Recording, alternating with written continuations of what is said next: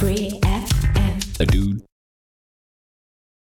Radio Free FM auf der 102,6 Megahertz. Donnerstag alle vier Wochen gibt es um 17 Uhr die Sendung Eine Stunde mit, die wissenschaftliche Sendung bei Radio Free FM. Und wir haben heute wieder einen Gast, diesmal eine PH, die wir noch nie gehabt haben, von der PH Schwäbisch Gmünd.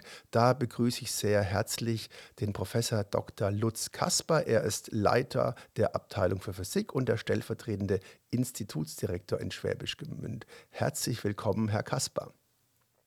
Schönen guten Tag. Ich freue mich auf das Interview. Wir freuen uns, dass Sie Zeit gehabt haben. Sie sind ja nicht nur Physiker, Sie sind ja auch Didaktiker. Das bringt uns dann nachher zum Thema. Aber wenn Sie vielleicht am Anfang erstmal sich mit Ihrem akademischen Werdegang vorstellen, was Sie denn alles gemacht haben, bevor Sie dann in Schwäbisch Gmünd die Professur erhalten haben. Ja, das kann ich gern sagen. Ich bin also von der Ausbildung, also ich habe eine richtig anständige Ausbildung gemacht. Ich bin Werkzeugmacher. Das kam vor meinem Studium. Dann habe ich aber Physik und Mathematik studiert ähm, in Hannover, bin dann in den Schuldienst gegangen, das heißt erstmal ins Referendariat. Da bin ich nach Berlin gewechselt in der Zeit und habe dann auch ein Jahr in der Schule gearbeitet. Und danach hatte ich äh, dann irgendwie den Fuß in der Tür in den, in, in den Bildungsmedien, äh, in den Verlagen, damals Cornelsen Bildungsverlag habe da einige Jahre im Rektorat gearbeitet und äh, im Lektorat gearbeitet, Entschuldigung, und bin dann ähm, aber wieder an die Hochschule zurückgegangen äh, und zwar nach Potsdam zum Promovieren, habe in Physikdidaktik promoviert und ähm, hatte dort auch noch eine kurze Postdoc-Phase. Dann gab es äh, verschiedene Stationen äh, mit, äh, mit einer Vertretungsprofessur in Frankfurt und mit einer Stelle in Freiburg. Und dann bin ich äh, letztendlich hier in Schwäbisch Gmünd gelandet und fühle mich hier auch sehr wohl und vertrete hier das Fach Physik mit einem kleinen äh, Stamm an Kolleginnen und Kollegen und bilde hauptsächlich Lehrerinnen und Lehrer aus, zukünftige. Ich bin übrigens aber nicht ganz fern von der Uni Ulm. Ähm, ich habe da regelmäßig auch Lehrveranstaltungen äh, im Bereich Physikdidaktik mit den zukünftigen Lehrkräften, Physiklehrkräften, die in Ulm ausgebildet werden. Also insofern bin ich ein bisschen verbunden auch mit der Uni Ulm. Das ist hervorragend, passt ja. Liegt ja auch an der geografischen Nähe, sehr schön. Dann haben wir ja schon mal die Verbindung zu der Physik hier in Ulm. Da hatten wir ja auch schon ein paar Kollegen von Ihnen. Jetzt ähm, fragt man ja immer, ja, ja, diese Physiker oder die generell die Leute an der Uni, ähm, die sitzen da in ihrem Elfenbeinturm und machen irgendwelche abgefahrenen Sachen, von denen der normale Mensch sowieso nichts hat. Es versteht ja auch keiner, was die da so treiben. Aber nein, dass sie ja auch Didaktiker sind, haben wir uns ein Thema rausgesucht, mit dem hoffentlich jeder was anfangen kann. Und wir ergründen jetzt die wirklichen wichtigen Dinge im Leben, denn wir trinken jetzt physikalisch eine Flasche Wein. Ja, äh, das Thema ist so bedeutend, die Physik und Wein trinken, dass sie sogar ein ganzes Buch darüber geschrieben haben.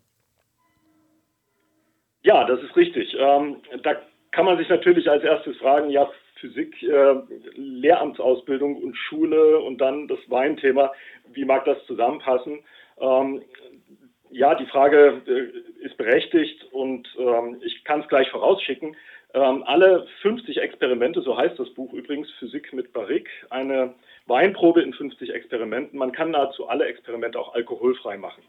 Aber ähm, es ist ja auch nicht so, dass das jetzt tatsächlich für für den Schulbereich geschrieben ist. Ähm, da geht es eher, und das ist durchaus auch ein Anliegen der Physikdidaktik, dazu im, im Bereich lebenslanges Lernen, das ist so ein Stichwort, auch Menschen, ich sag mal, wieder einzufangen, wieder zu begeistern, die in der Schule schlechte Erfahrungen mit dem Fach Physik gemacht haben.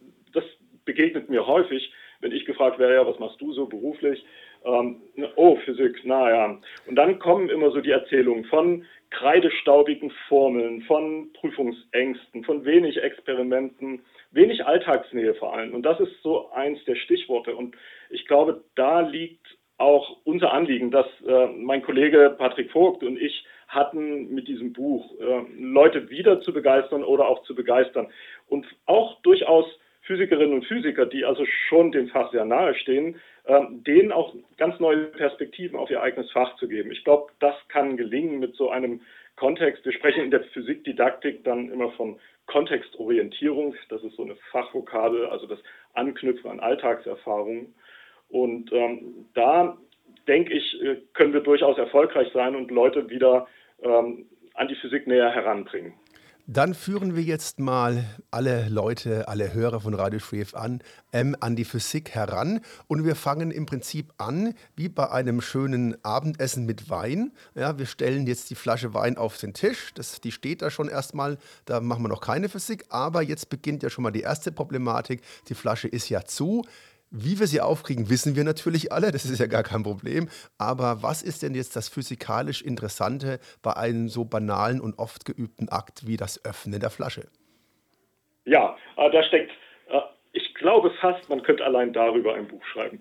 Das äh, Öffnen der Weinflasche. Da steckt ja der Korken als das große Hindernis im Flaschenhals drin. Und der steckt ziemlich fest, das ist ja auch gut so. Wir wollen ja die Flasche transportieren und lagern und so weiter. Und ähm, den Korken herauszubekommen, ist gar nicht so einfach, im wahrsten Sinne des Wortes. Wir haben das in mehreren Messreihen ausgemessen. Man braucht, wenn man mit einem ganz normalen Korkenzieher arbeitet, also der keine irgendwelche tricky Mechanik dran hat, ähm, muss man mit einer Kraft von mindestens 250 Newton ziehen. Für diejenigen, denen das jetzt nicht sagt, das ist ungefähr die Gewichtskraft einer Kiste, das kann man sich vorstellen, die 25 Kilo wiegt. Die muss man kurzzeitig einmal anheben. Das ist ziemlich viel Arbeit, die man da leisten muss. Und deswegen haben sich findige Köpfe schon immer äh, Gedanken drüber gemacht und haben hervorragende kleine Maschinen erfunden. Das sind die Korkenzieher. Und da steckt jede Menge Mechanik drin. Wir finden da Hebel, die Hebelgesetze, das kann man alles sehr genau nachprüfen. Ähm, man findet geneigte Ebenen, also schiefe Ebenen. Ähm, man kann mit dem Druck arbeiten und all das wenden wir an und, ähm, aber ganz am Anfang beginnen wir dennoch unsere Weinprobe und ziehen den Korken mit einem ganz gewöhnlichen Korkenzieher heraus. Und dabei macht es so ein schönes Plopp-Geräusch. Das hat wahrscheinlich jeder im Ohr, der das so schon mal gemacht hat. Dieses Plopp-Geräusch kann man dazu nutzen, ähm, die Schallgeschwindigkeit zu messen. Man braucht dann einfach nur ein Smartphone, eine geeignete App darauf. Und das ist dann schon äh, ganz lustige Physik, finde ich. So fing das Ganze übrigens mal an. Das war so eins der ersten Experimente im Akustikbereich, die wir gemacht haben. Und dann kam noch ein bisschen Wein, Glasakustik dazu. Und irgendwann hatten wir uns dann gedacht, Mensch, jetzt haben wir das Thema Wein schon mehrfach behandelt. Äh, können wir da nicht ein bisschen noch, noch mehr machen? Und am Ende sind es 50 Experimente geworden. Aber ja, jetzt haben wir den Korken einmal auf einfache Weise rausgezogen, Schallgeschwindigkeit bestimmt und ähm, dann kann man sich fragen, was macht man, wenn man keinen Korkenzieher zur Hand hat? Zugegeben, kommt selten vor, fast jeder hat einen Korkenzieher zu Hause, aber wir bieten noch äh, eine ganze Menge Alternativen an, wie man den Korken rausbekommen kann. Das könnte man thermisch machen. Ähm, Flambierbrenner als Stichwort. Nehmen Sie einen Flambierbrenner, halten Sie den genau an die Stelle, wo der Weinpegel ist im Flaschenhals und Sie brauchen ungefähr 30 Sekunden und dann ploppt ihn der Korken auch raus. Und auch das ist jede Menge Physik. Da braucht man ein bisschen Thermodynamik. Aber da reichen, da reichen die einfachen Gasgesetze im Prinzip aus, die wir so in der Klasse 9, 10 oder 11 äh, in der Schule mal gelernt haben. Und damit kann man das Ganze gut verstehen. Es ist übrigens eine, eine relativ schadlose Methode für den Wein. Es ist nur die oberste Schicht des Weins, die wirklich erwärmt wird. Ähm, ansonsten passiert dem Wein dann nichts und nach 30 Sekunden haben Sie den Korken drauf. Aber was passiert, mit, was passiert ja. dann mit dem Korken und mit der Flasche physikalisch, wenn Sie das erhitzen? Dehnt sich ja erstmal irgendwas also, aus, würde ich mal sagen, oder? Genau, da dehnt sich erstmal irgendwas aus. Ähm, es passiert mit der Flasche gar nichts, zum Glück. Ähm, ja, Glas und Hitze, da muss man immer ein bisschen Bedenken haben, aber das, das ähm, geht gut. Zumindest in allen Fällen, die wir bis jetzt geprobt haben, ist es gut gegangen. Äh, was sich ausdehnt, ist das kleines bisschen Restgas, was über dem Weinpegel und unter dem Korken ist. Das ist nicht viel. Das ist in der Regel, das ist ja fast standardisiert in Europa, sind das zwei Zentimeter äh, ungefähr äh, Höhe. Und dann der Innendurchmesser des äh, Flaschenhalses, der ist meistens auch bei zwei Zentimeter. Und dieses kleine Volumen dehnt sich aus und trifft natürlich auf den Widerstand des Korkens. Der sitzt fest. Das heißt, ähm, da wirkt erstmal die Haftreibungskraft des Korkens. Und der rückt erstmal nicht weiter. Das heißt, wir müssen dieses bisschen Luftvolumen sehr, oder Luft, es ist Gas, also ein bisschen Alkoholdampf natürlich auch drin, das muss äh, stark erhitzt werden. Und am Ende gibt es auch eine kleine Rechnung, die wir durchführen, die zeigt, dass das allein auch nicht ausreicht. Wir brauchen noch den verdampfenden Wein, also den Dampfdruck vom ähm, Wein, vom, vom Wasser und vom Alkohol und der hilft dann zusammen mit dem hohen Druck, der dann in dem Gas äh, wirkt, um den Korken rauszudrücken. Und das braucht nur 30 Sekunden, wenn ich die entsprechend äh, heiße Quelle habe, der Hitze. Genau, da reicht, ähm, da reicht tatsächlich ein Flambierbrenner. Also wir haben das mit einem ganz einfachen handelsüblichen Flambierbrenner gemacht. Sie können natürlich die langsame Variante auch nehmen. Die ist physikalisch auch interessant, aber ein bisschen langweilig. Sie können die Weinflasche nehmen und auf eine Kochplatte, also auf, in, in einen Kochtopf stellen, wo unten ein bisschen Wasser drin ist und dann die ganze Weinflasche erwärmen. Nach und nach drehen Sie dann auf, bis das Wasser anfängt zu sieden. Dann wird der ganze Wein aber warm und das, Sie merken schon, das ist der große Nachteil. Dann dehnt sich der Wein selbst aus als Flüssigkeit. Wir haben da quasi ein, ein Flüssigkeitsthermometermodell damit entwickelt. Dann dehnt sich der ganze Wein aus und schiebt am Ende den Korken langsam. Das ist ja meditativ. Und wenn Sie einen Rotwein haben, aus dem Sie ohnehin einen Glühwein machen wollen im Winter, dann äh, kann ich diese Methode empfehlen. Ähm, ist 15 Minuten müssen Sie einplanen dafür. Also das braucht ein bisschen Zeit. Ich empfehle tatsächlich den Flambierbrenner. Also wenn man jetzt mal keinen Korkenzieher zur Hand hat, empfiehlt der Physiker, was man natürlich als Physiker immer in der Hosentasche stecken hat, einen Flambierbrenner. Dann kann man, und dann haben Sie getestet, dass es dann dem Wein vom Geschmack keinen Abbruch gibt, weil man ja nur das, nur das Gas und ein bisschen oben von dem Wein erhitzt. Aber der Rest des Weines bleibt, genau. ja, bleibt ja temperaturtechnisch erhalten. Ganz genau, ja. Also das tut dem Wein nichts, ähm, im Gegensatz zu der äh, Kochplattenvariante. Der, der Wein ist dann natürlich bei ca. 70 Grad und das ist dann schon grenzwertig. Also haben wir noch eine Alternative zum Öffnen, eine physikalische Alternative, die dem Wein, ja, wo der Wein äh, natürlich nicht Schaden trägt, wenn es geht? Genau, das wäre dann die, die Methode für die Sportler, die wir noch weiterempfehlen können. Ähm, Ballsportler insbesondere haben doch bestimmt eine Ballpumpe zu Hause. Dann stecken sie die Ballnadel durch den Korken durch. Oft ist es so, dass die, die Korkenlänge ein bisschen größer ist als die Ballnadel. Dann müssen Sie mit einer Stricknadel noch ein bisschen nachhelfen, das Loch durchstecken. Dann haben Sie die Ballnadel da drin, stecken die Fahrradpumpe, am besten so eine, äh, die man auf den Boden stellt, so eine Fahrradpumpe. Und dann reichen ein, zwei kräftige Züge. Plopp ist der Korken ganz schnell draußen. Also das wäre die sportliche Variante. Äh, funktioniert sehr gut. Die gibt es mittlerweile oder mittlerweile schon seit längerer Zeit auch in ganz kommerzieller Weise. Das gibt so kleine Pumpen, wo man auch eine Kanüle durch den Korken durchsteckt und dann mit der Hand so zwei, drei, vier Mal pumpt und dann drückt den Korken da auch raus.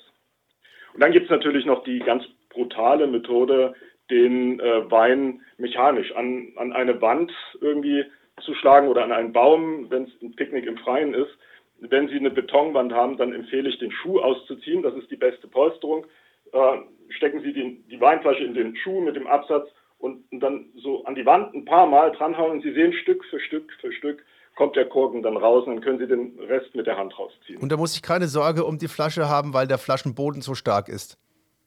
Ja, und, und Sie sollten es tatsächlich ein bisschen abpolstern, aber da reicht ein Schuhabsatz aus. Mhm. Okay, also das heißt, da kann uns die Physik doch bei einigen helfen, wenn ich mal in der Wüste bin und den Wein nicht aufbekomme. Ja, äh, haben, wir schon mal, ja. haben wir schon mal gelernt, wie man äh, in Schwäbisch Gmünd an der PH denn so seinen Wein trinkt. Sehr, also nicht trinken, wir sind, ja erst beim, wir sind ja erst beim Öffnen. So, dann gibt es das, das, wunderbare Plop, haben wir schon gesagt, mit der Schallgeschwindigkeit. Das kann man mit einer, mit einer handelsüblichen App dann messen. Gibt es das so oder braucht, muss man da irgendwie physikalische Spezialinstrumente ähm, zur Verfügung haben? Nee, sie nee, überhaupt nicht. Sie brauchen eine App, die ein Frequenzspektrum messen, also die Ihnen eine Frequenz anzeigt. Mhm. Und da gibt es da gibt's ganz verschiedene. Ähm, ich könnte eine empfehlen, die unter Physiklehrerinnen und Lehrern äh, sehr verbreitet ist, die heißt Phyfox. Ähm, die kann vieles andere auch, aber die kann unter anderem auch so ein Frequenzspektrum messen. Ähm, und die zeigt Ihnen dann eine eine ganz deutliche äh, Frequenz an, so einen sogenannten Peak in dem Frequenzspektrum.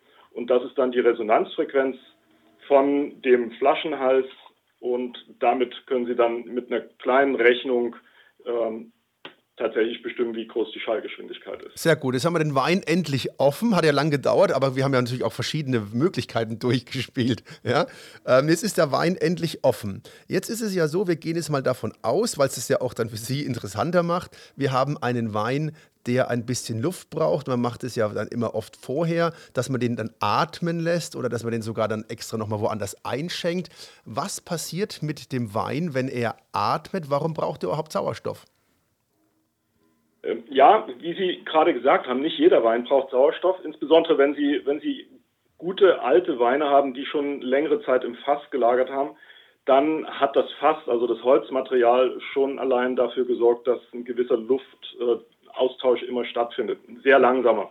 Ähm, bei jungen Weinen ist es häufig so, dass die Qualität tatsächlich verbessert wird. Also diese, diese äh, oxidativen Prozesse, die da stattfinden, verändern Farbe, Geschmack und äh, damit, äh, ja, das können Sie, das können Sie mit jungen Weinen eigentlich fast immer machen und, und liegen fast immer richtig dabei. Und, und dabei geht es tatsächlich um den Kontakt mit Sauerstoff, das ist der wesentliche Punkt.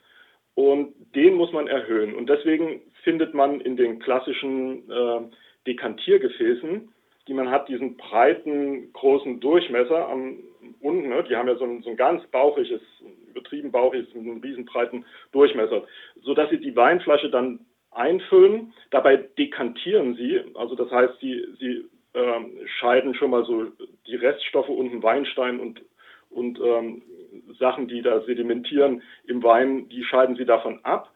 Und dann kommt er in diese Karaffe und wird karaffiert ähm, für zwei bis drei Stunden. Und das ist so die klassische Methode, auch unter Weinliebhabern, die anerkannte natürlich. Ähm, dauert, wie gesagt, zwei bis drei Stunden. Nun kann es ja aber sein, Sie bekommen Besuch, der steht vor der Tür und Sie wollen irgendwie, Sie wollen keine drei Stunden, Sie haben keine Zeit äh, für drei Stunden jetzt den Wein noch belüften zu lassen. Dann muss es schneller gehen. Und da gibt es dann verschiedene Möglichkeiten. Also ganz ebenso klassisch ist ähm, das Weinglas schwenken. Das kennt jeder. Bei der Party steht irgendwo immer der lässige Typ da und schwenkt das Weinglas irgendwo in der Ecke. Und dann kann man sich fragen, naja, ist denn das nun nur so eine, eine altväterliche Geste oder hat das Ganze auch irgendeinen Sinn physikalisch und das, oder chemisch? Und das haben wir tatsächlich äh, einmal geprüft. Da haben wir uns aus der Chemie ein Standardexperiment geklaut oder ausgeliehen was es ähm, äh, gibt. Das nennt sich die Blue Bottle Reaktion. Das äh, Experiment weist den Sauerstoffkontakt nach. Dadurch, dass es durch eine Redoxreaktion, also Reduktion, Oxidation, äh, eine blaue Verfärbung und Entfärbung wieder hat. Dieses Experiment wird normalerweise in einem geschlossenen Rundkolben gemacht und wird geschüttelt, intensiv geschüttelt. Und dabei kommt Sauerstoff, der da auch in diesem Gefäß ist, in die Flüssigkeit rein und die Flüssigkeit verfärbt sich als Oxidationsreaktion blau. Jetzt haben wir gedacht, ja, wir, wir versuchen das mal abzuwandeln, dieses Experiment, und nehmen ein ganz normales Weinglas, füllen das genauso hoch, wie, wie man das machen würde mit dieser, mit dieser äh, Blue Bottle Lösung. Und dann schwenken wir das einfach, auch so für 30 bis 60 Sekunden, so wie man das halt macht. Und siehe da, die Flüssigkeit hat sich dann auch blau verfärbt. Das heißt, wir können mit dem Weinschwenken tatsächlich nachweisen, da passiert was mit der Flüssigkeit. Also es wird Sauerstoff eingetragen. Zumindest das können wir da aus ähm, chemischer Sicht nachweisen. Aber irgendwann mal tritt eine Sättigung ein, weil wenn ich dann 60 Sekunden gemacht habe, noch mehr Sauerstoff bekomme ich ja auch nicht rein, oder? Oder kann ich dann, wenn ich drei Minuten mache, kriege ich dann mehr Sauerstoff rein oder haben wir dann eine Sättigung irgendwann mal erreicht? Ja, ich glaube, nee, eine Sättigung wird es da nicht geben, aber ähm, glaube, irgendwann wollen sie ja dann auch das Glas ansetzen und mal einen Schluck trinken. Ähm, dann der weitere Effekt, der, der dann noch dazukommt, ist natürlich, man wärmt da auch ein bisschen nochmal den Wein auf, auf Körpertemperatur. Also man hat das Weinglas ja häufig auch so in der Hand, dass dann ein bisschen Temperaturanstieg äh, noch im Wein passiert. Das bekommt meistens auch noch ein kleines bisschen den Wein. Aber ähm, das Schwenken hat tatsächlich einen Sinn. Aber auch das könnte ja sein, dass man das als zu prätentiös empfindet. Gibt noch weitere Möglichkeiten, den Wein zu belüften. Eine bietet die, ähm, die kommerzielle Weinindustrie an, einen Ausgießer, der schon beim Ausschenken den Wein zusätzlich noch mehr belüftet. Ist eine sogenannte Venturi-Düse. Ähm, hat ein Italiener mal erfunden vor langer Zeit und hat vermutlich keinen Wein im Sinn gehabt. Aber ähm, da ist es so, dass der Wein in dem Ausgießer durch eine ganz schmale Engstelle fließt mit einer höheren Geschwindigkeit. Ähm, in der Physik können wir das dadurch begründen, dass da die Kontinuitätsgleichung gilt. Und dann ist da noch eine ganz kleine Bohrung nach außen in dem Ausgießer. Und dort, wo die Geschwindigkeit sehr hoch ist, dort ähm, ist tatsächlich dann der Druck, der statische Druck am niedrigsten. Und das bedeutet, dass Luft von außen reingedrückt wird durch, dieses kleine, durch diese kleine Bohrung an diese Engstelle.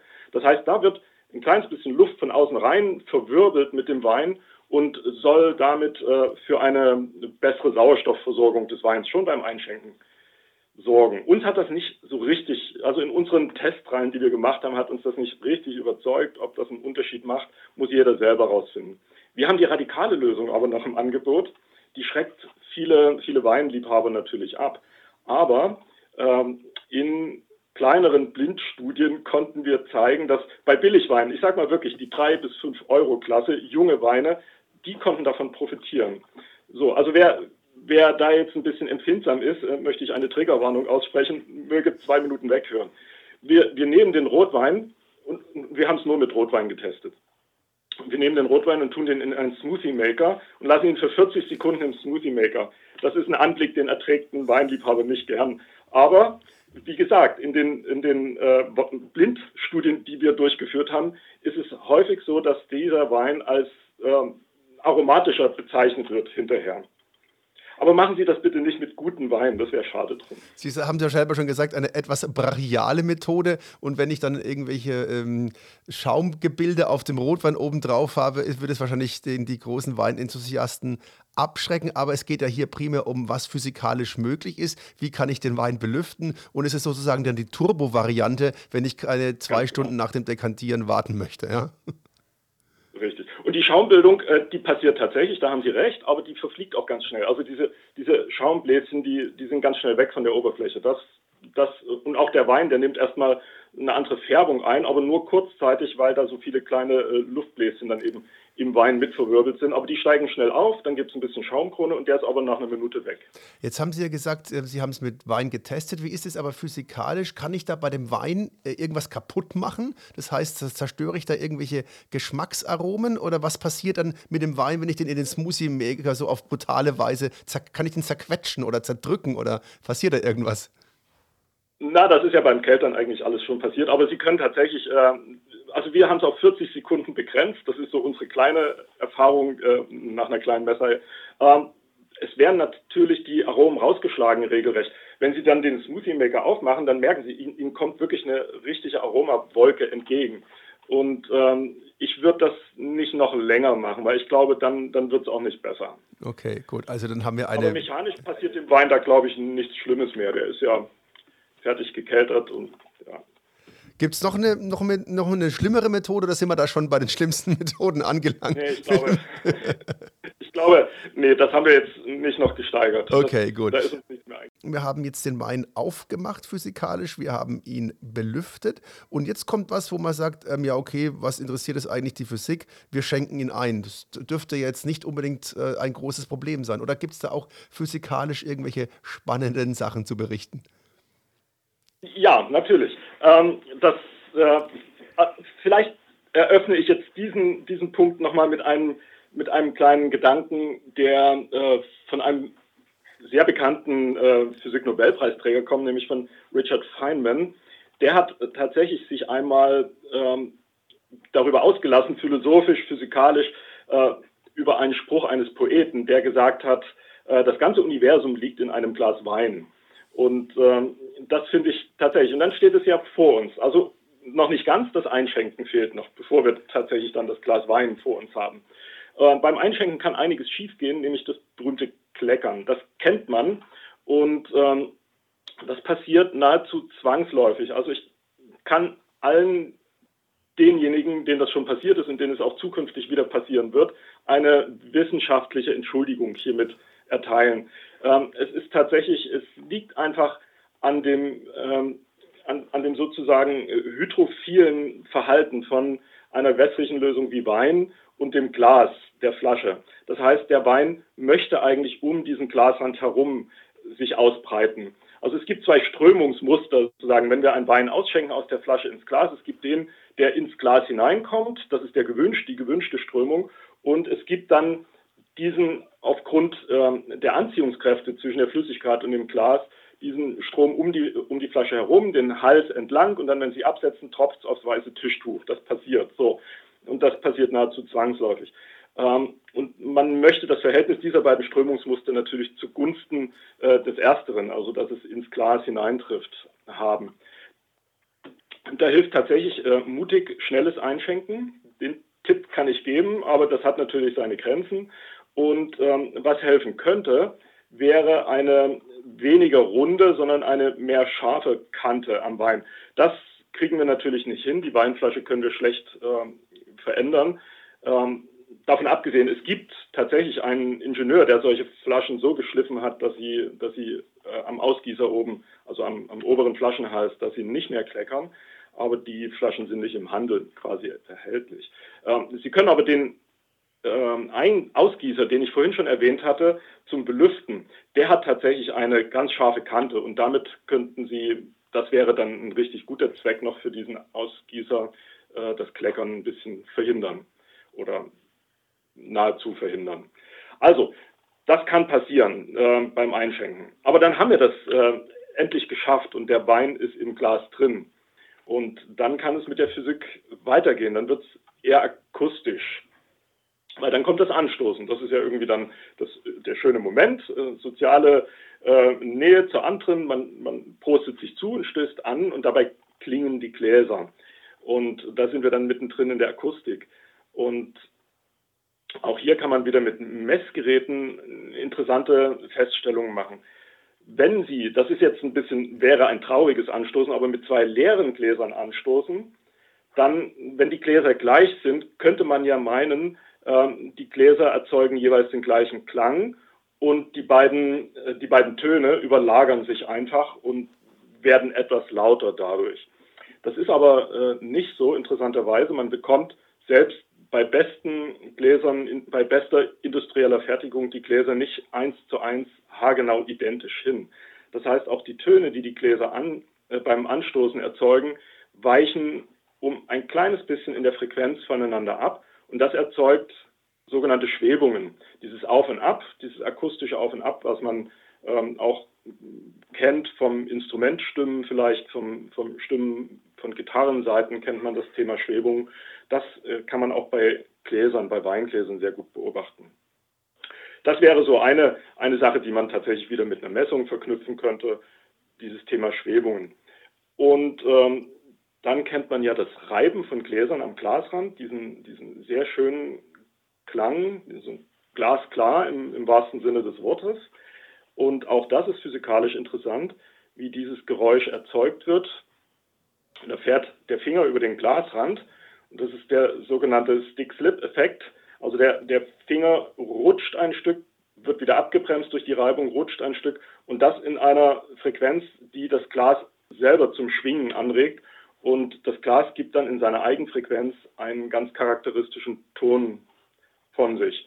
Und das kann man auch wieder messen, wenn man will, aber man kann es auch einfach hören und genießen. Das klingt sehr schön und das wird auch genutzt ja für Musikinstrumente. Gibt es ja solche, solche Glasharmonikas. Warum funktioniert das jetzt mit dicken Gläsern nicht? Weil die nicht in Eigenschwingung versetzt werden können, aufgrund des Materials. Nicht so einfach, weil diese diese Masse des Glasrandes äh, lässt sich nicht so einfach ins Schwingen bringen. Deswegen sind die dünnen Gläser da ganz, ganz klar im Vorteil. Aber würde genauso funktionieren, wenn ich dann mit mehr Druck arbeiten würde? Ja, sie würden, sie würden mit mehr Druck diesen Stick-Slip-Effekt gar nicht mehr hinkriegen, weil das ist ein ganz ausgewogenes Verhältnis von, von dem Auflagedruck von ihrem Finger und, und der Reibung, also das, das Abbremsen und Rutschen, dieses, na, das passiert pro Sekunde sehr häufig. Merken sie gar nicht. Das, das fühlt sich so ein bisschen rau an und man hat das, wenn man es ein paar Mal geübt hat, dann auch schnell raus, wie sehr man den Druck auf das Glas ausüben muss. Und wenn Sie jetzt ein dickes Glas nehmen, dann können Sie Druck ausüben, wie Sie wollen. Sie kriegen das, Sie kriegen das einfach nicht so zum akustischen Schwingen, also zu seiner Eigenschwingung hin. Könnte durch das Eigenschwingen, das gibt es ja auch manchmal äh, in berühmten Filmsequenzen, eine, ein hohes, äh, wie auch immer gearteter Ton einer Opernsängerin, der die Gläser zum Platzen bringt. Geht es durch die menschliche Stimme oder durch, durch diesen Effekt, äh, kann ich dadurch das Glas selber implodieren lassen? Also durch, durch das Reiben mit dem Finger kriegen Sie es kriegen nicht zum Zerstören. Sie können das akustisch anregen, das Glas, in seiner Eigenfrequenz und Sie können es tatsächlich zum ähm, Platzen, zur Zerstörung bringen. Aber mit der menschlichen Stimme, das halte ich äh, für gefaked. Da gibt es viele Videos, die das suggerieren. Auf YouTube findet man da sehr viele Beispiele. Aber ähm, nach, nach äh, allem, was ich für richtig halte, kann das mit der menschlichen Stimme eigentlich nicht gelingen. Diese, diese Videos, also man kann das Glas ein kleines bisschen präparieren. Man kann das, man kann eine Sollbruchstelle da ein mit einem Diamantschneider oder so mit einem, mit einem Glasschneider kann man da eine kleine äh, Kant, also einen kleinen Riss sozusagen vor, äh, vorarbeiten und dann kriegt man das mit der Stimme hin.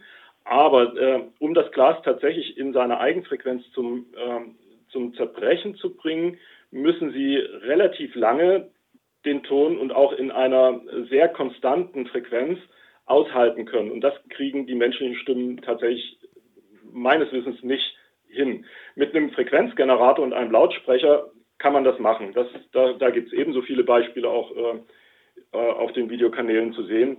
Und das haben wir auch schon gezeigt. Das bekommt man hin. Was passiert denn, was, was heißt denn Eigenfrequenz? Ist es für jedes Glas unterschiedlich? Liegt es dann am Material, an der Dichte? Was, ist, was sind die Faktoren, die diese Eigenfrequenz bestimmen?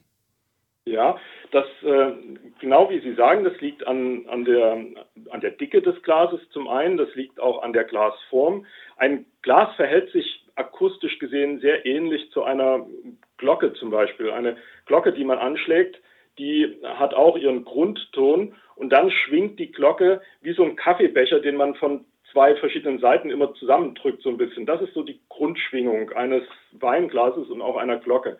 Und diese Grundschwingung, die muss man erwischen. Ähm, mit einem, wie gesagt, mit einem Frequenzgenerator ist das ja einfach, den kann ich äh, alle Frequenzen durchstimmen. Und wenn ich die Grundfrequenz des Glases kenne, die kann ich vorher sehr einfach messen. Man schlägt das mit einem kleinen Holzlöffelchen an hat wieder ein Smartphone mit einer oder ein anderes Messgerät mit einer Frequenzmess-App. Dann sieht man wieder diesen Peak. Und diese Frequenz, die ich somit messe, das ist die Grundfrequenz und die stelle ich auf dem Frequenzgenerator ein und dann möglichst auch in einer guten Lautstärke. Und dann fängt das Glas an, immer mehr sich aufzuschaukeln. Also diese Grundschwingung, die ne, in so einem Kaffeebechermodell, so einem Pappbecher kann man sich das ganz gut äh, selber klar machen, die, die wird dann immer größer und irgendwann, also es ist erstaunlich, wie elastisch so ein Glas ist, wenn man sich das in Stroboskopaufnahmen einmal anguckt.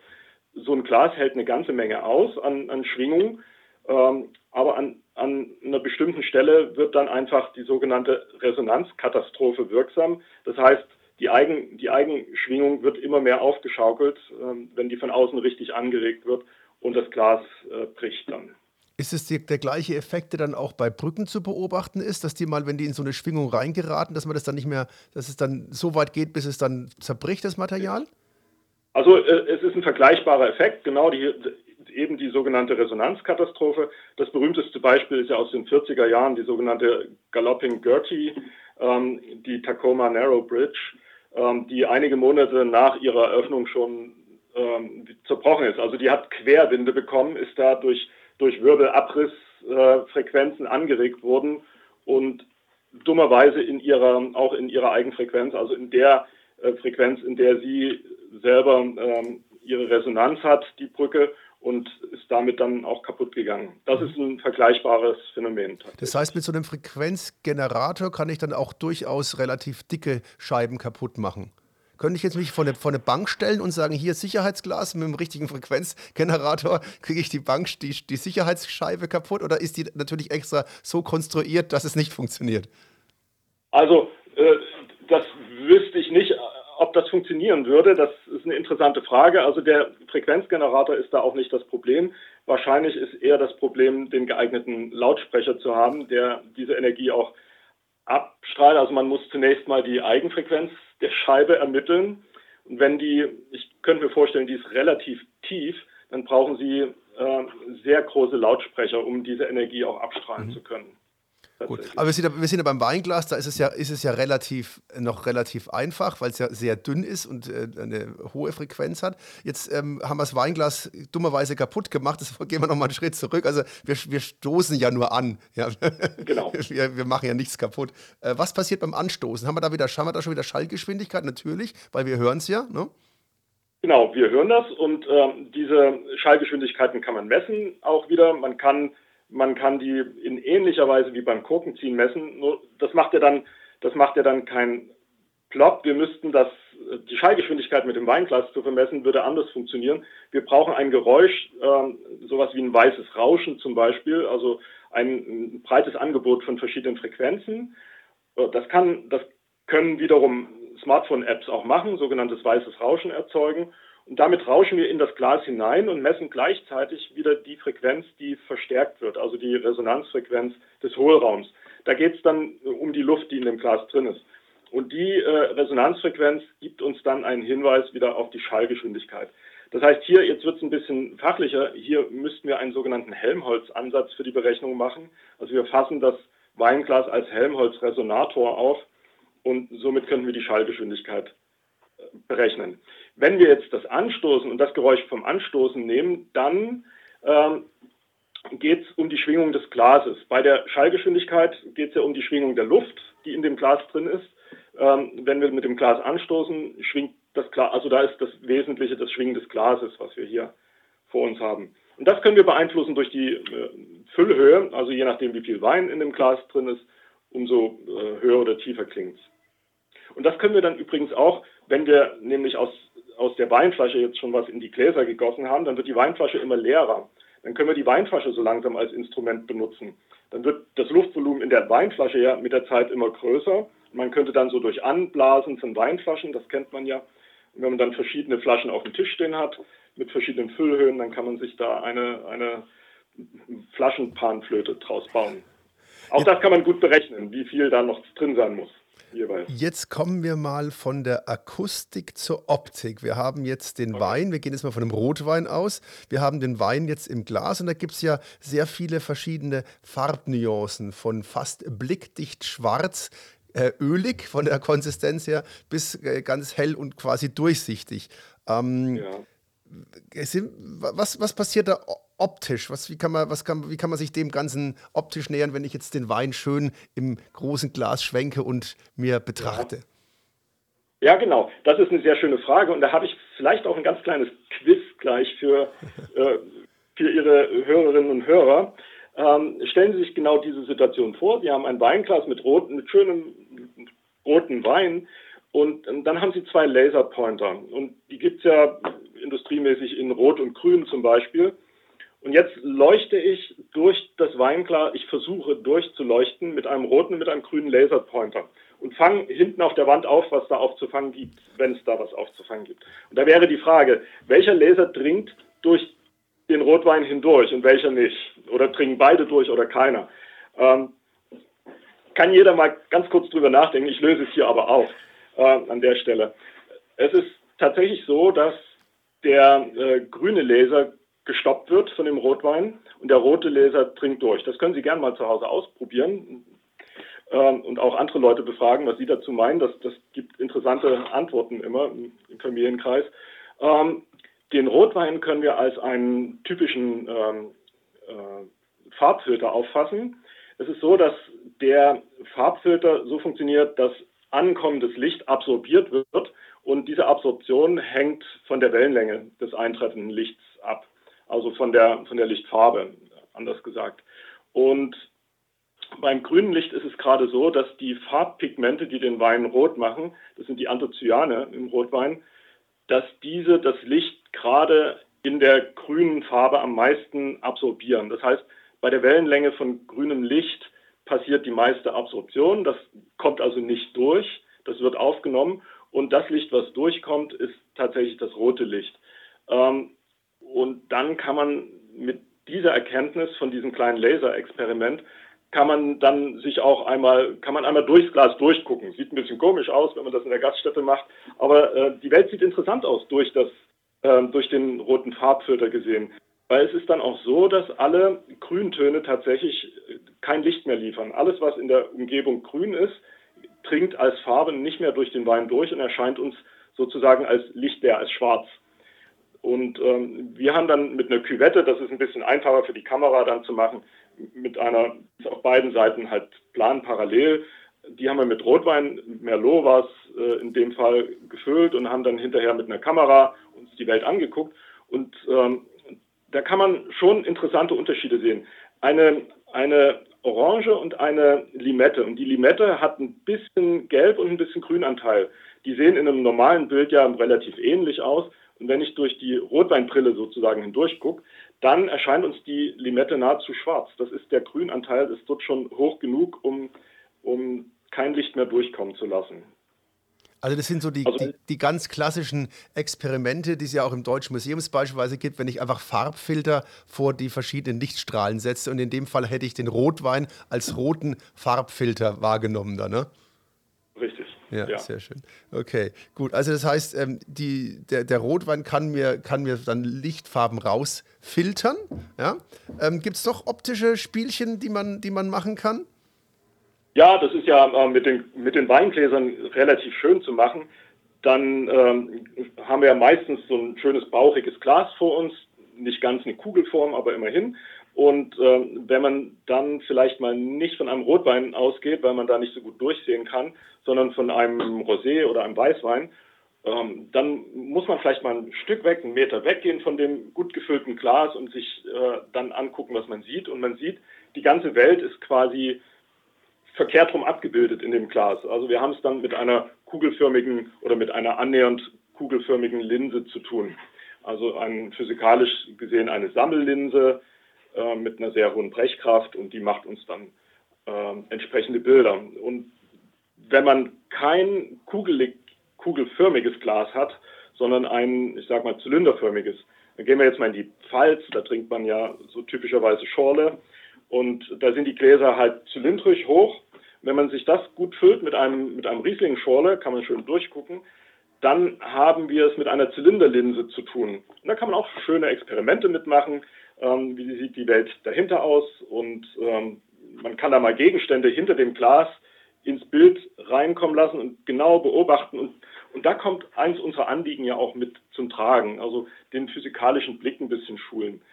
Ähm, also wenn ich da zum Beispiel mit einem Gegenstand hinter dem Glas von rechts ins Bild reingehe, dann erscheint er, als ob der von links käme.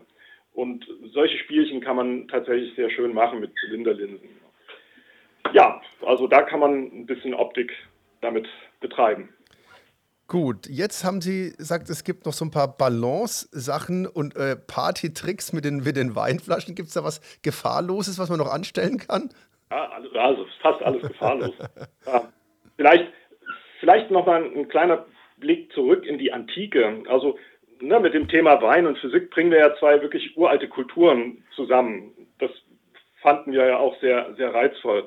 Also der Wein als Kultur ist ja wirklich uralt. Ich glaube, die älteste Kälterei wird auf irgendwie 7000 Jahre geschätzt, die man so kennt im Gebiet der heutigen Türkei. Ähm, und auch die Physik ist einige tausend Jahre alt, je nachdem, wo man die Wissenschaft als, als Anfang irgendwie hernimmt. Äh, ob sie bei den Ägyptern in Mesopotamien war es bestimmt noch keine richtige Naturwissenschaft, aber schon sehr, sehr genaue Beobachtungen haben die Leute gemacht. Äh, aber spätestens mit Thales von Milet, also in der Antike, ist man sich doch relativ einig und sagt, na, da fängt die Naturwissenschaft oder die Naturphilosophie als Wissenschaft an.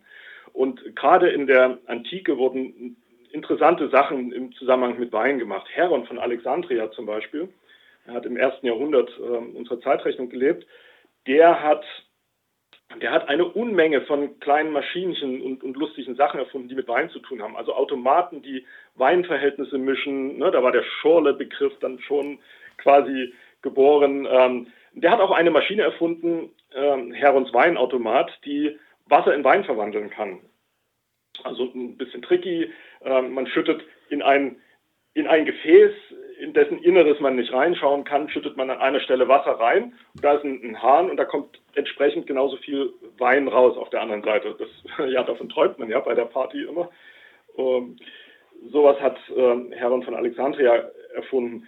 Und ähm, dann gibt es einen anderen, der hat sogar noch äh, eine ganze Ecke früher gelebt, der Pythagoras von Samos.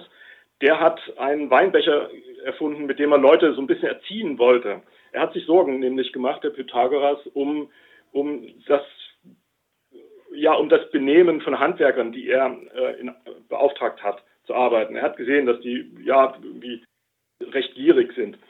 Und er hat einen Weinbecher erfunden, der, wenn man ihn zu viel füllt, ausläuft komplett leer läuft. Also da, da ist dann die Quintessenz zu sagen, naja, zu viel gewollt, alles verloren. Wenn man diesen Weinbecher, diesen pythagoreischen Weinbecher, nur bescheiden halb voll oder ein bisschen mehr als halb voll füllt, passiert gar nichts. Dann kann man den genauso benutzen, wie man jedes Weinglas benutzt. Sobald man über eine bestimmte Höhe hinauskommt, also zu lange hinhält beim Einschenken, dann läuft er auf den Schoß aus und man kann nichts mehr dagegen tun. Ähm, ja, da ist ein kleiner Mechanismus natürlich verborgen. Ähm, ein sogenannter Weinheber als Mechanismus steckt da in dem Glas drin. lustige Sachen haben die, haben die äh, in der Antike schon zum Thema Wein erfunden. Bleiben wir mal Und dann mit Party. Ja, ja bleib, bleiben wir mal bei der, bei der, bei der Mäßigung, weil ähm, man hat ja auch immer das Problem, äh, dass der Wein ja Alkohol enthält, nicht nur Geschmack. Und ähm, es ist ja auch so, wir wollen ja vielleicht teilweise noch am Straßenverkehr teilnehmen, was man ja generell nicht sollte. Aber interessant ist ja auch immer ähm, der Alkoholtest, den man macht. Da gibt es natürlich mittlerweile ja schon fertige gekaufte, ja, wo man einfach reinpustet und es sofort sieht. Ähm, gibt es da auch was, wo ich jetzt sage, hier kann die Physik mir entgegenkommen und sagen, ich kann hier sozusagen einen Selbsttest durchführen auf physikalisch elegante Art und Weise? Ja, die Physik kann Ihnen eigentlich in jeder Lebenslage helfen, auch in dieser. Ähm, wir haben das tatsächlich auch mal gemacht, ähm, allerdings im Zusammenhang mit Bier, was aber vollkommen egal ist. Äh, wir haben eine Testperson gefunden, ähm, die hat in regelmäßigen Abständen ein Glas Bier getrunken, über zwei, drei Stunden. Und was haben wir gemacht? Wir haben dieser Person eine Pfeife in die, in die äh, Hand gegeben, ja, in den Mund gesteckt äh, einmal im ganz nüchternen Zustand. Und diese Pfeife hat aus, aus Gründen der Geometrie einen ganz bestimmten Ton, den sie erzeugt. Das ist keine Trillerpfeife, das funktioniert schlecht. Das ist so ein ganz einfacher, so eine, so eine britische Pfeife ist das, wo, wo ein ganz einfacher Pfeifton herauskommt. Und der kommt in einer ganz bestimmten Frequenz. Das hängt von der Geometrie und der Länge der Pfeife ab. So eine kleine Pfeife ist das. Und ähm, das hängt auch davon ab, welches Gas durch die Pfeife strömt. Also es hängt von der Schallgeschwindigkeit des Gases ab. Und das ist das Ausatemgas. Ne? Das, das ist sozusagen die Ausatemluft, die ist ein bisschen ähm, CO2-haltig und das passiert im nüchternen Zustand mit einem ganz bestimmten Ton, also mit einer Frequenz, die wir messen können, wieder mit einem Smartphone. So, und dann trinkt er Flasche für Flasche Bier und wir haben diese Messungen dann jedes Mal gemacht, auch nach einer halben Stunde. Sechs oder sieben Messpunkte hatten wir. Und man sieht, die Frequenz wird jedes Mal höher. Und das liegt einfach daran, dass dieser, dieser Person hatte Alkohol im Blut immer mehr zunehmend und dieser Alkohol wird abgebaut und kommt auch in die Ausatemluft mit rein. Das heißt, da ist, ähm, da ist dann äh, Alkoholdampf, mehr und mehr Alkoholdampf in der Luft, die man ausatmet. Und dieser Alkoholdampf hat eine andere Schallgeschwindigkeit. Und das äußert sich dann in einem leicht veränderten, äh, in einer leicht veränderten Frequenz. Und damit kann man tatsächlich äh, jetzt vielleicht nicht so genau, wie es die Polizei kann, aber man kann zeigen, ja, dieser Mensch hat Alkohol getrunken. Nur geeicht ist es dann eben noch nicht. Also man kann einfach nur merken, es verändert sich, aber das Problem. Genau, man, man, man merkt, richtig, man merkt, es verändert sich. Ich glaube aber, man könnte das kalibrieren. Also wenn man es mit, müsste man eine große Messreihe machen mit vielen Personen und ja, aber man könnte das, man könnte das tatsächlich nutzen, den Alkoholdampfanteil äh, durch so eine akustische Messung. Aber die Grundidee ist ja spannend, dass sich dann eben schon dieser Pfeifton verändert, allein dadurch, dass ich Alkohol mit ausatme. Jetzt sind wir schon fast am Ende angekommen, eine Stunde mit. Ähm, jetzt haben wir noch die ganze Sauerei rumstehen und wollen aufräumen. Und äh, wie, wie macht es der Physiker? Macht er beim Tischabräumen das ähnlich brachial wie den Wein in den Mixer hauen, um ihn zu beatmen? Oder gibt es da noch feinere Methoden? ja, also ja, wir machen das physikalisch interessant natürlich. Und äh, wir fangen an mit dem Tischtuch als erstes. Also ne, normalerweise räumt man ja erst die Flaschen weg, die Gläser und so weiter. Äh, ja, wir fangen mit dem Tischtuch an das kennt man, das ist natürlich ein Standardexperiment, aber es bietet sich nach so einer Weinprobe eben auch an. Ähm, man nimmt dann ein Tischtuch und dann muss man sehr mutig und sehr entschlossen mit einem Ruck das Tischtuch ziehen. Und zwar möglichst nach unten über die Tischkante, also nicht nach oben anheben, dann ist alles vorbei und dann geht alles kaputt und es schadet um die Gläser. Und es darf auch, ähm, also wir machen das tatsächlich auch in, in, Vorträgen, führen wir das vor. Man muss natürlich ein Tuch nehmen, was keinen Saum hinten hat, ne? also keinen so umgenähten Saum, weil dann äh, geht Ihnen das Experiment natürlich auch schief. Es muss ein ganz glattes Tuch sein. Aber dann ziehen Sie da einmal richtig dran und dann bleibt, wenn alles gut geht, alles auf dem Tisch stehen, nahezu ruhig. Es wackelt ein kleines bisschen hier und da. Ähm, und Sie haben das Tischtuch in der Hand und Sie können mit dem Tischtuch anfangen abzuräumen. Das ist immer sehr erstaunlich. Das äh, äh, Experiment kann man dadurch erklären, dass man schnell genug zieht, dass die Reibungskraft, die versucht, die Gegenstände auf dem Tisch zu beschleunigen, dass die Zeit nicht ausreicht, um diese Gegenstände tatsächlich ins Kippen zu bringen. Also mit dem Schwerpunkt über ihre, über ihre Standfläche zu kommen. Habe ich dann eine geringere Reibungskraft oder ist einfach nur die Zeit, in der die Reibungskraft wirkt, entscheidend? Entscheidend ist tatsächlich die Zeit, in der die Reibungskraft wirkt. Ähm, das, also häufig wird dieses Experiment ja auch mit der Trägheit erklärt, aber das ist schwierig. Also mit dem Trägheitsgesetz hier zu arbeiten ist problematisch, weil man sieht, die, die Gegenstände werden beschleunigt. Es, es, wirkt eine Kraft auf die Gegenstände, die ruckeln ja auch alle ein bisschen. Und ähm, das Entscheidende ist tatsächlich, dass man den Gegenständen nicht die Zeit gibt, dass die Reibungskraft, die unten am, am Gegenstand angreift, nicht die Geräte, äh, die, die Flaschen und Gläser so weit zum Kippen bringt, dass sie mit ihrem Schwerpunkt über ihre eigenen Standfläche hinausragen. Weil dann kippen sie um, dann ist der Moment erreicht. Und deswegen muss man wirklich sehr schnell, möglichst in einer Zehntelsekunde das Tuch abräumen. Haben das Sie, braucht viel Entschlossenheit. Haben Sie aber in Schwäbisch Gmünd dann auch schon geübt? Man macht ja so einiges anscheinend äh, an der, in der Abteilung für Physik mit, mit Bier trinken und in Pfeifen blasen und Rotwandexperimente. Ähm, wir machen auch ganz seriöse Physik. Natürlich, wir haben ja heute extra das Thema, das Thema gewählt, Didaktik der Physik ähm, und äh, Rotwein und Physik. Wie kann ich ähm, die Physik anhand von Rotwein ähm, näher bringen? Darum ging es ja hier populärwissenschaftlich zu zeigen. Die Physik steckt überall drin. Das ist ja so das Credo, auch wenn ich andere Kollegen von Ihnen von der Uni Ulm habe, sagen die immer, die Physik ist überall. Die Leute wissen es halt nicht, ne, weil man sich damit nicht beschäftigt. Aber egal, was ich mache, alles liegt auf Grundlage der Physik. Da haben wir jetzt ja einige spektakuläre Beispiele gehört aus der Akustik, aus der, aus der ähm, äh, aus der Optik ähm, mir bleibt noch hängen Wein im Smoothie Maker. Ist noch ein Experiment, was ich jetzt mal vielleicht innerhalb der Familie herantragen werde. Mal gucken, wie die Resonanz so sein wird. ähm, das war es, eine Stunde mit. Wir hatten zu Gast heute den Herrn Professor Dr. Lutz Kasper von der Abteilung Physik in der PH Schwäbisch Gmünd, der da die Didaktik der Physik macht. Natürlich seriöse Sache, aber er möchte natürlich auch ein bisschen populärwissenschaftlich die Physik weitertragen. Und Sie wollten ja Werbung für diese Physik machen. Ich denke, das ist Ihnen gelungen. Vielen Dank. Ähm, ich danke Ihnen auch für das äh, Interview. Das hat mir sehr viel Spaß gemacht.